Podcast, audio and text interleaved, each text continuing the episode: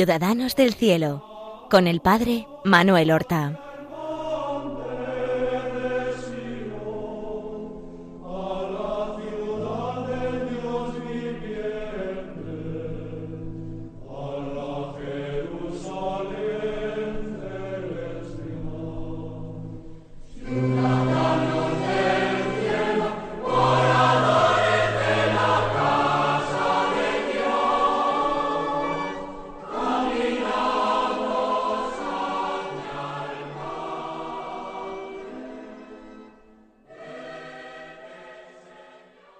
Muy buenos días, queridos amigos. Damos comienzo a una nueva emisión del programa Ciudadanos del Cielo en las ondas de Radio María, con el deseo ferviente de que el conocimiento de la vida y de las virtudes de nuestros hermanos los santos nos animen a nosotros a seguir por su mismo camino y el programa de hoy va a ser un poco especial, porque no va a tratar de un santo, sino de dos.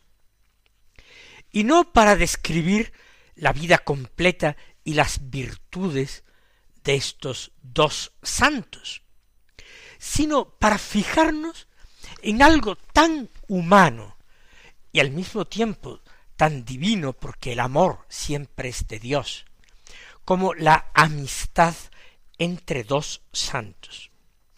Sigo de cerca una conferencia que un padre jesuita que yo conocí, traté, incluso me profesó especial cariño y amistad, a pesar de la diferencia de edad.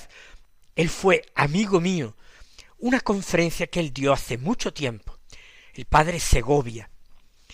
Y en la conferencia trató de la amistad entre dos santos padres de la Iglesia. Dos grandes padres de la Iglesia del Oriente, de la Iglesia bizantina. Estos santos son Gregorio Nacianceno y Basilio de Cesarea. Es una historia bellísima e interesante. Nuestros dos santos, Gregorio y Basilio, no conocemos exactamente la fecha de nacimiento de ambos, pero probablemente nacieron al menos en el mismo año, en el año 330. Y se conocieron en la escuela, en la escuela de Cesarea, en la Capadocia, en la actual Turquía, en lo que es hoy eh, la península de Anatolia, el Asia Menor, entonces se llamaba, y hoy día pues el Estado turco. Pero aunque se conocieron ya en la escuela, la amistad no se consolidó y no se hizo más fuerte, sino cuando crecieron algo y se hicieron ya adolescentes o jóvenes.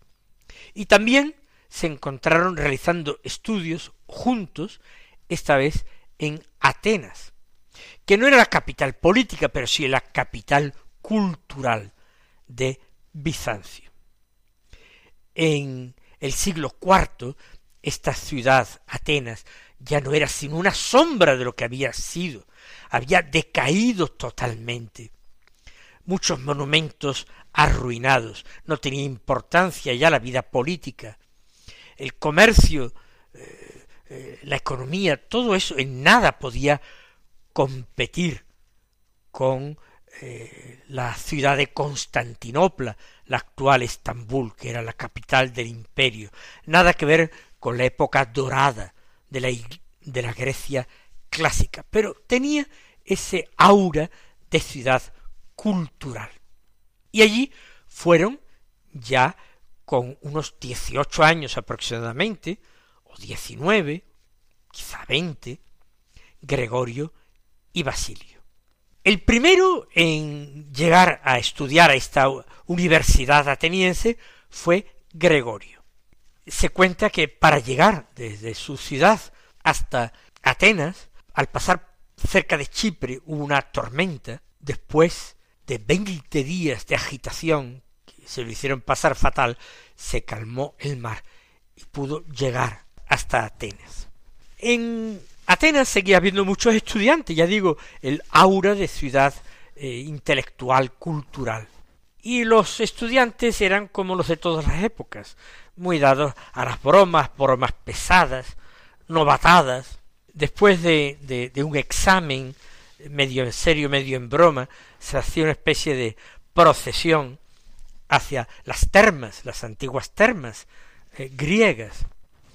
Y de regreso ya del, del baño, pues el nuevo estudiante podía vestirse con ese uniforme de estudiante universitario, que le llamaban el tribón, y ya comenzaban las clases. Pero el ambiente era de mucha frivolidad, y no sólo frivolidad, sino de inmoralidad y de perversión entre los compañeros, muchos de los cuales eran todavía en aquel siglo, todavía eran paganos.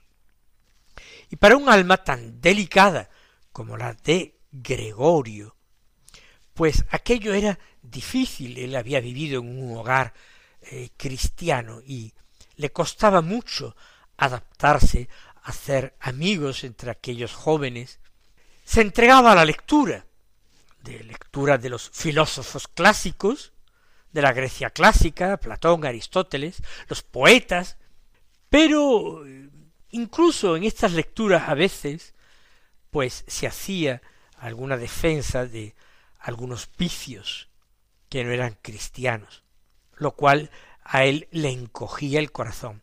Todo estaba adobado con los mitos y las fábulas mitológicas de los eh, dioses paganos, que aunque no se creyera en ellos, pero eran de alguna manera un sustento de aquella cultura y se tomaban continuamente como ejemplos o en el vocabulario ordinario, ordinario.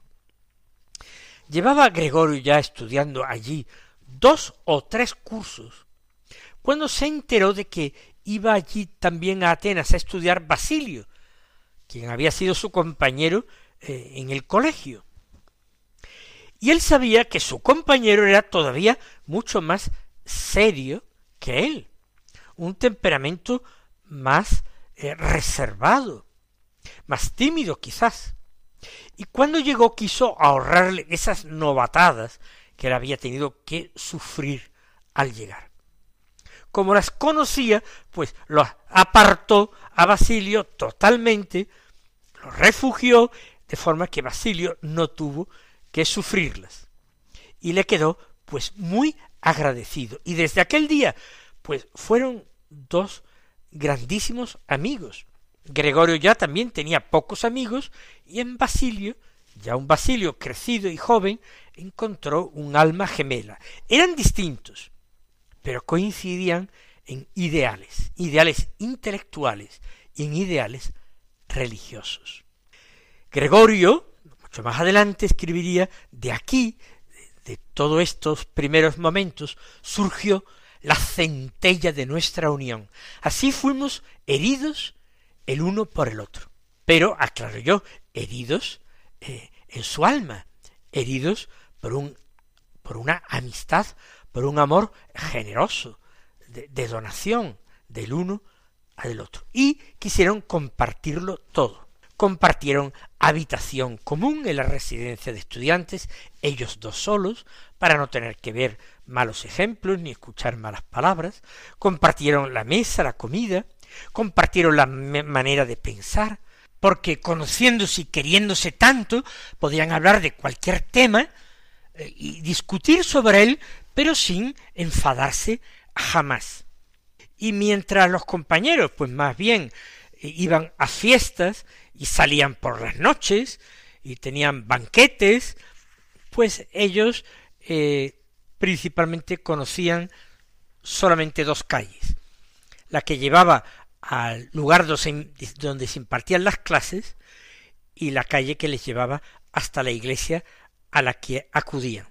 Dice y escribe eh, Gregorio, había lucha entre nosotros dos, pero no para alcanzar uno solo el primer puesto en los estudios, sino para ceder al otro el primer puesto, pues cada cual hacía suya la gloria de su amigo. Se hubiera dicho que en ambos vivía una sola alma portadora de dos cuerpos, el uno dentro y cerca del otro. Y sigue escribiendo en otro lugar. Entre nuestros compañeros frecuentábamos el trato no de los más libertinos, sino el de los más castos, no el de los más pendencieros, sino el de los más pacíficos, y el de aquellos cuya conversación era más útil, porque sabíamos que era más fácil adquirir un vicio que comunicar la virtud, como es más fácil coger una enfermedad que dar la salud a otro. En cuanto a los estudios, encontrábamos gusto en ellos, no tanto en los más agradables, cuanto en los mejores, ya que estos son los que pueden acarrear a un muchacho la impresión de la virtud o del vicio. Lo que cuentan del río que fluye a través del mar sin perder la dulzura de sus aguas, o lo que refieren del animal que saltaba sobre el fuego destructor de todo, eso nos pasaba a nosotros en medio de los compañeros, que no perdían su virtud ni su amistad, su vida eh, religiosa y cristiana, a pesar de vivir en medio de un mal ambiente. E insisto ahora yo en que sus caracteres eran distintos. Basilio era más racional y serio. Gregorio era mucho más afectivo, tierno, intuitivo. Pero se complementaban maravillosamente. Y así Gregorio escribió en una ocasión, cada día sentíamos crecer en calor y fuerza nuestro mutuo afecto. Los amores carnales, como se apoyan en las cosas que son pasajeras, también pasan ellos, se marchitan como flores de primavera, porque ni la llama resiste consumida la materia, ni perdura el deseo cuando marchita el motivo que le da pie. Pero cuando los amores son castos y según Dios, como tienen un objeto estable, por lo mismo son duraderos. Y cuanto más se le presenta la hermosura del espíritu, tanto más estrechamente unen consigo y entre sí a los que profesan los mismos sentimientos. Esa es la ley del amor, de la amistad que nos domina. Es precioso, explica el motivo y la bondad y la utilidad de una amistad que sea verdaderamente espiritual. Esta convivencia de ellos, esta formación intelectual seria de ellos, en la Universidad de Atenas duró nada más y nada menos que diez años. Tenían adquirida una extraordinaria cultura. Terminó marchando Basilio. Unos piensan que por su mismo carácter reservado, tímido, ya no le gustaba, no quería seguir viviendo en Atenas, otros piensan, y es probable, que fuera debido a falta de salud. Podría haber influido en su amigo Gregorio. ¿Por qué? Porque los dos eh, deseaban permanecer juntos y llevar pues una vida retirada. Pero él no quiso coartar la libertad de su amigo Gregorio, y eso es un signo de amistad espiritual. Él decidió regresar a su patria. Y allí empezó a eh, desempeñar eh, la profesión para la que se había preparado, que era la de retórico, profesor de filosofía, actuar en el foro, en algunas ocasiones quizás también incluso eh, argumentando y razonando y defendiendo a posibles reos. La palabra y el pensamiento eran los instrumentos que él manejaba. Pero mm, Aquello duró también algún tiempo, pero no demasiado.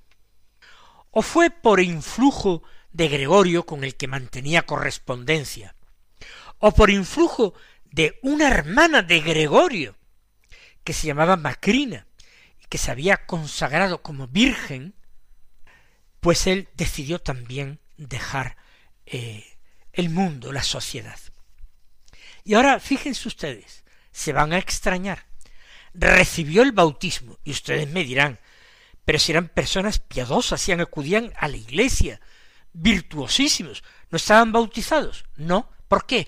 Porque en aquella época y en aquel lugar concreto de la iglesia no era costumbre bautizar a los niños, sino bautizar a los adultos. Por tanto, no es que retrasara mucho el bautismo, lo recibió en el momento en que era frecuente bautizarlo.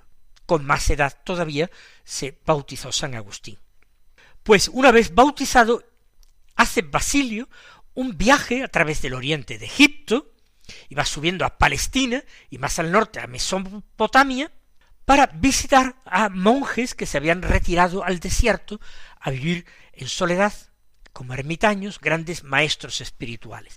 Y al regresar del viaje, él vendió todos sus bienes, repartió el dinero a los pobres, como no quiso hacer el joven rico, y se fue a un monasterio situado, pues, en lo que ahora también es Turquía.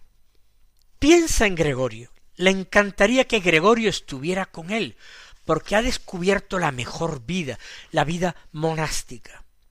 Y entonces le escribe Basilio a Gregorio describiéndole cómo es el nuevo lugar en que está viviendo. Le dice, imagínate una elevada montaña cubierta de espesos bosques, regada hacia el norte por las frías y transparentes aguas. Al pie del macizo montañoso se extiende una llanura, siempre cubierta de hierba. Bordea a un lado un bosque con árboles de todas clases. La isla de Calipso, la más hermosa de las maravillas, según Homero, eh, digo yo en la Odisea, es poca cosa comparada con esta, con este lugar. Y con Basilio viven otros, otros hombres fervorosos, que rezan, que trabajan como él, que viven una vida eh, semi-eremítica. Basilio dice que los ejercicios de piedad nutren el alma de pensamientos divinos. Y se pregunta, ¿hay mayor dicha que escuchar sobre la tierra el concierto de los ángeles? Pues apenas apunta el día, al levantarse se hace así oración, alabando al Creador con himnos y con cánticos. Y cuando ya el sol brilla, radiante, se, nos ponemos a trabajar, sin dejar la oración, eh, sazonando la obra con cánticos a la manera de una sal deliciosa, porque la suavidad de los himnos trae al alma la paz y la alegría. Y Basilio comienza también a escribir, comienza a escribir consejos, normas destinadas a otros que quieran seguir eh, una vida parecida en cualquier lugar, en cualquier parte del mundo. Mientras tanto, Gregorio, al principio, entusiasmado por aquellas cartas, se había ido a otro lugar solitario, no lejos de su pueblo natal que se llamaba Arianzo. Vivía en una caverna, pero vivía de una forma más salvaje, más austera, apenas eh, durmiendo, velando mucho, eh, con sólo unas verduras por comida. Se dedicaba al estudio de las escrituras y recibía las cartas, también allí le llegaban las cartas porque él dejaba el lugar donde se encontraba, no se perdía, le llegaban las cartas de Basilio que le creaban una sana y santa envidia, y que creaban en su alma pues la sensación de vacío, de nostalgia, de añoranza de la amistad de Basilio, que tanto bien le había hecho en años cruciales en su vida. Él mismo dice en una de sus cartas que respira a Basilio más que al aire. Y por fin se dirige a, en el año 358, se pone en camino para buscarle. Tendrían ambos en torno a veintiocho años. Seguían siendo jóvenes.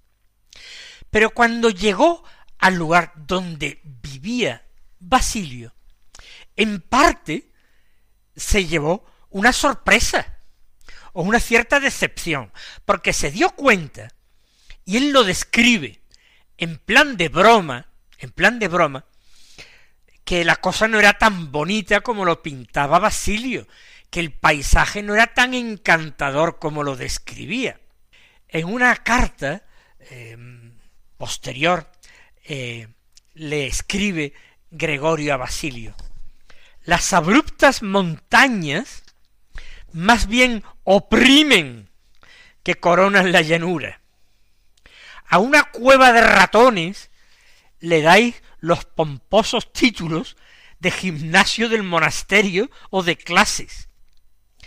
El sol tan deseado, tan ponderado por ti, irradia, pero como a través de un horno, es decir, aquello no había quien viviera con ese calor. El río es más feraz en piedras que en peces. Las aves cantan, sí, pero es de hambre de lo que pan cantan los pájaros. Revolotean, pero sobre la soledad.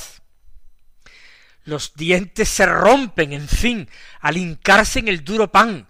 La comida es tan escasa que si no llega a socorrernos aquella gran mujer y verdadera nutridora de pobres, hablo de tu madre, Basilio, estaríamos ya muertos hace tiempo.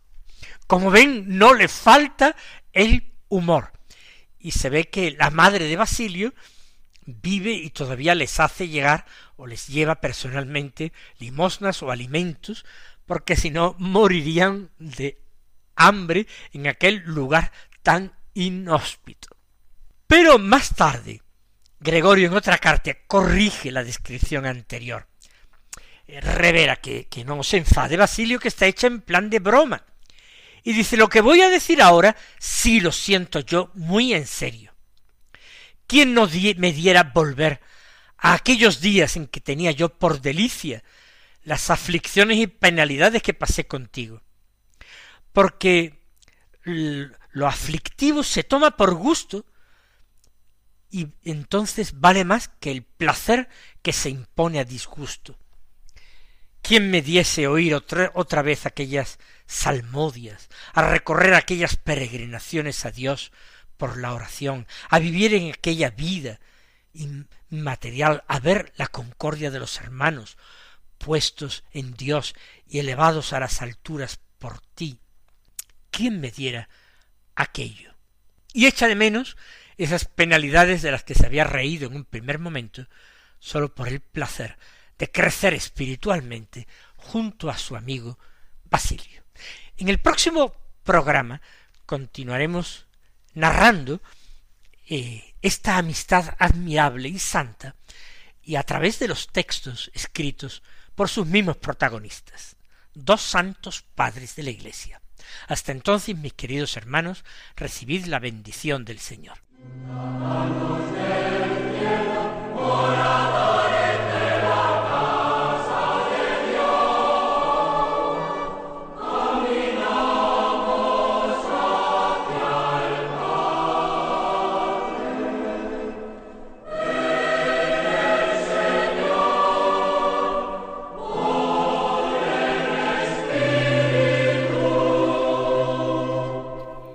Han escuchado en Radio María Ciudadanos del Cielo con el Padre Manuel Horta.